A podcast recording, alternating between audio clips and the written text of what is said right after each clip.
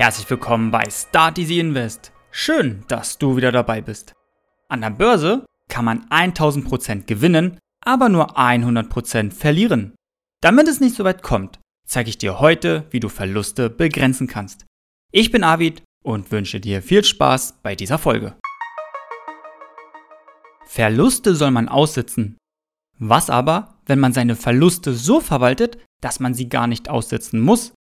Der Schlüssel zum Börsenerfolg liegt im Bereich des Risiko- und Money Managements.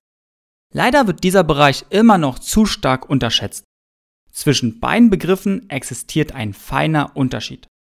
Das Money Management bezieht sich auf den Kapitaleinsatz pro Handel mit dem Ziel, die Performance zu steigern und zu optimieren.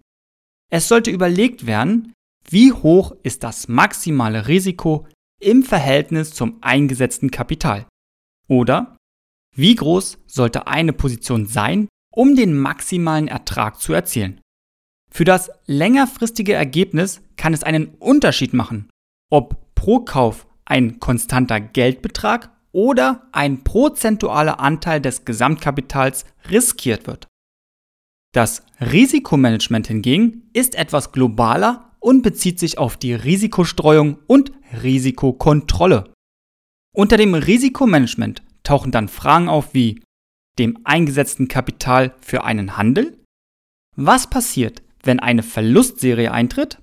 Alles oder nur einen Teil verkaufen? Wie viele Aktien aus einer Branche sollte ich maximal im Depot haben? Auch die Volatilität kann eine Rolle spielen. Bei einer hohen Volatilität sollte zum Beispiel ein geringeres Risiko eingegangen werden. Auch die Liquidität ist entscheidend. Eine Aktie von großen Unternehmen wirst du immer verkaufen können.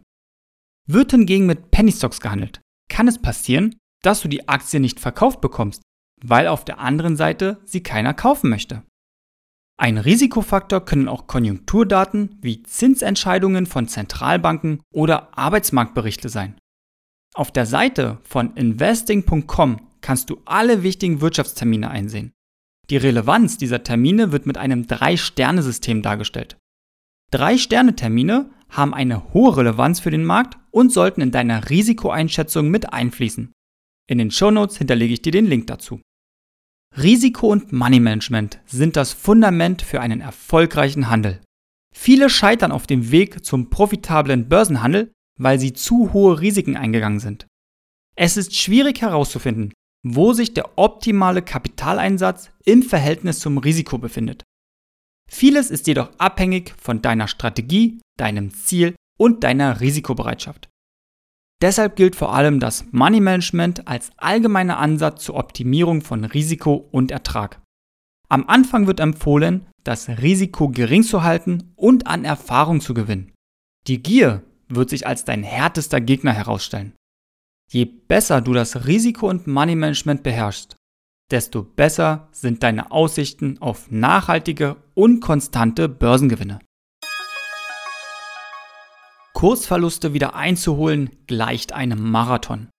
Je größer der Verlust, umso mehr Zeit und Kraft wird benötigt. Der prozentuale Kursgewinn ist immer größer als der zuvor erlittene Kursverlust. In den Shownotes hinterlege ich euch einen Link zu einem Gewinn-Verlustrechner. Hier könnt ihr mal sehen, welcher Kursgewinn benötigt wird im Verhältnis zum erlittenen Verlust. Nach schlechten Quartalzahlen kann ein Kurs schon mal um minus 10% einstürzen. Schön ist das nicht, jedoch werden zur Erholung 11,11% als Ausgleich benötigt. Bei einem Verlust von minus 20% ist eine Erholung von 25% notwendig. Eine Aktie, die um minus 40% abrutscht, hat echt Probleme. Für jeden Anleger steht eine Aufholjagd von 66,66% bevor. Minus 60% bedeutet ein Anstieg von 150%.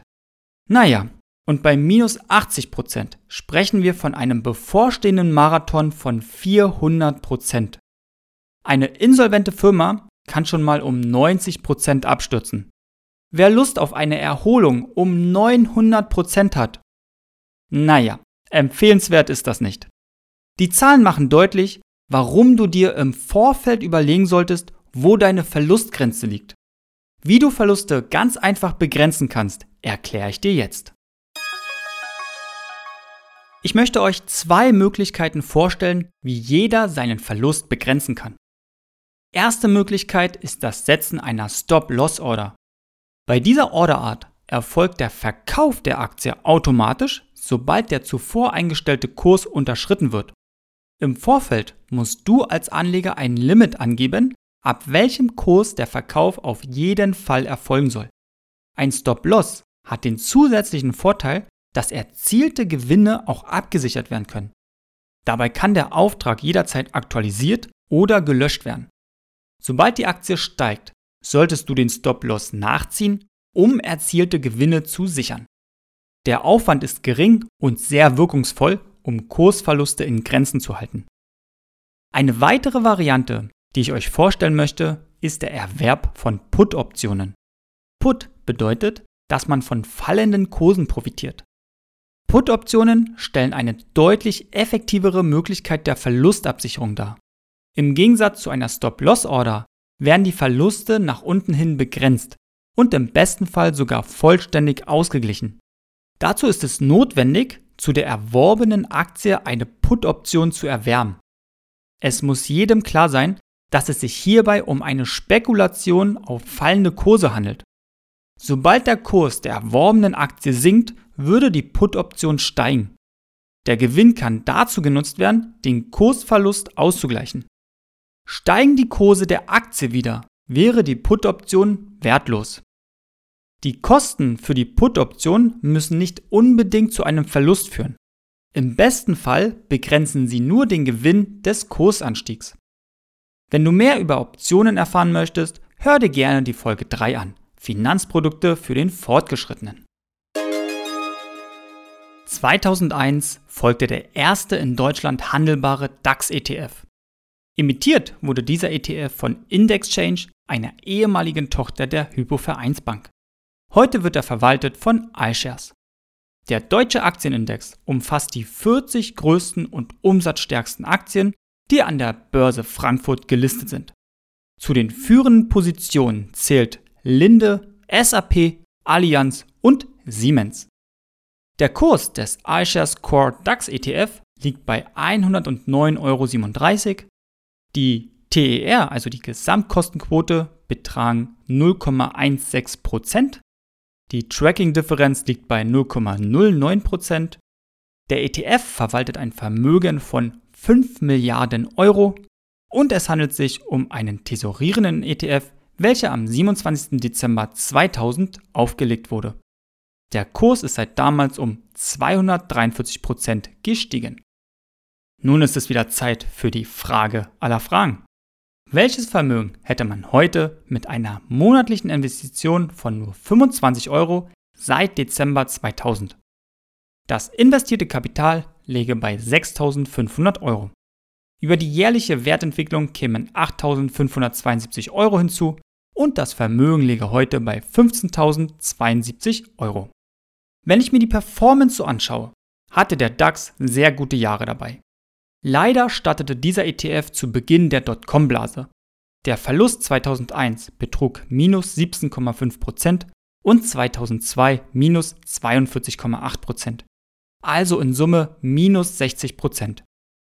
Es hat fünf Jahre gedauert, um die benötigten 150 Prozent zu erzielen. Danach ging es gleich weiter mit der Finanzkrise und minus 38 Prozent. Also hatte er wieder eine Aufholjagd von 61 Prozent vor sich. Deshalb fällt das Vermögen von 15.072 Euro in 22 Jahren etwas mager aus. Aber Immer noch besser, als das Geld gar nicht angelegt zu haben. Denn dann kämen ein jährlicher Verlust von rund 2% Inflation hinzu und die 8.572 Euro Zinsen wären einem auch verwehrt geblieben. Das abschließende Zitat kommt von einer Person, welcher lange als Erfinder der Glühbirne galt. Ein Titel, den man ihm inzwischen abgesprochen hat. Dennoch beeindruckte und überzeugte er auf vielen anderen Ebenen. Die Rede ist vom US-amerikanischen Erfinder, Elektroingenieur und Unternehmer mit dem Schwerpunkt auf dem Gebiet der Elektrizität und Elektrotechnik. Thomas Alva Edison. Unsere größte Schwäche liegt im Aufgeben. Der sicherste Weg zum Erfolg ist immer, es noch einmal zu versuchen. Du möchtest auch Geld an der Börse anlegen? In meinem Podcast erhältst du das nötige Wissen dazu. Das Wissen alleine bringt dir jedoch kein Geld ein, wenn du es nicht praktisch einsetzt. Deshalb gibt es von mir jetzt 5 Easy Invest Punkte für deinen Start. Kenne deine Ist-Situation. Welche Ein- und Ausgaben hast du jeden Monat?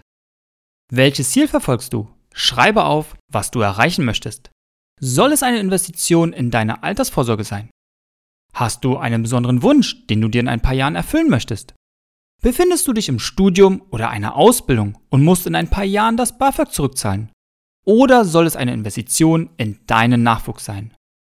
Bezogen auf dein Ziel musst du dir eine Anlagestrategie zurechtlegen und diese konsequent verfolgen. Wähle einen kostengünstigen, besser noch kostenlosen Broker aus. Und fünftens, finde das Finanzprodukt, welches zu dir passt und womit du dich wohlfühlst. Und investiere. Ich biete dir an, dich auf diesem Weg zu begleiten. Es ist eine Abkürzung für deinen optimalen Start. In den Shownotes findest du den Link zum Buchungsportal, wo du dir deinen Wunschtermin aussuchen kannst. Starte jetzt dein Easy Invest. In der nächsten Folge geht es um die Inflation, den Leitzins und was es mit den Basispunkten auf sich hat. Ich würde mich freuen, wenn du mir eine Bewertung dalassen würdest. Auf meinem Instagram-Kanal kannst du alles im Laufe der Woche nochmal nachlesen. Schau doch gleich vorbei. Ich wünsche dir einen schönen Start in die Woche und freue mich, dich in der nächsten Folge wieder als Hörerin und Hörer begrüßen zu dürfen.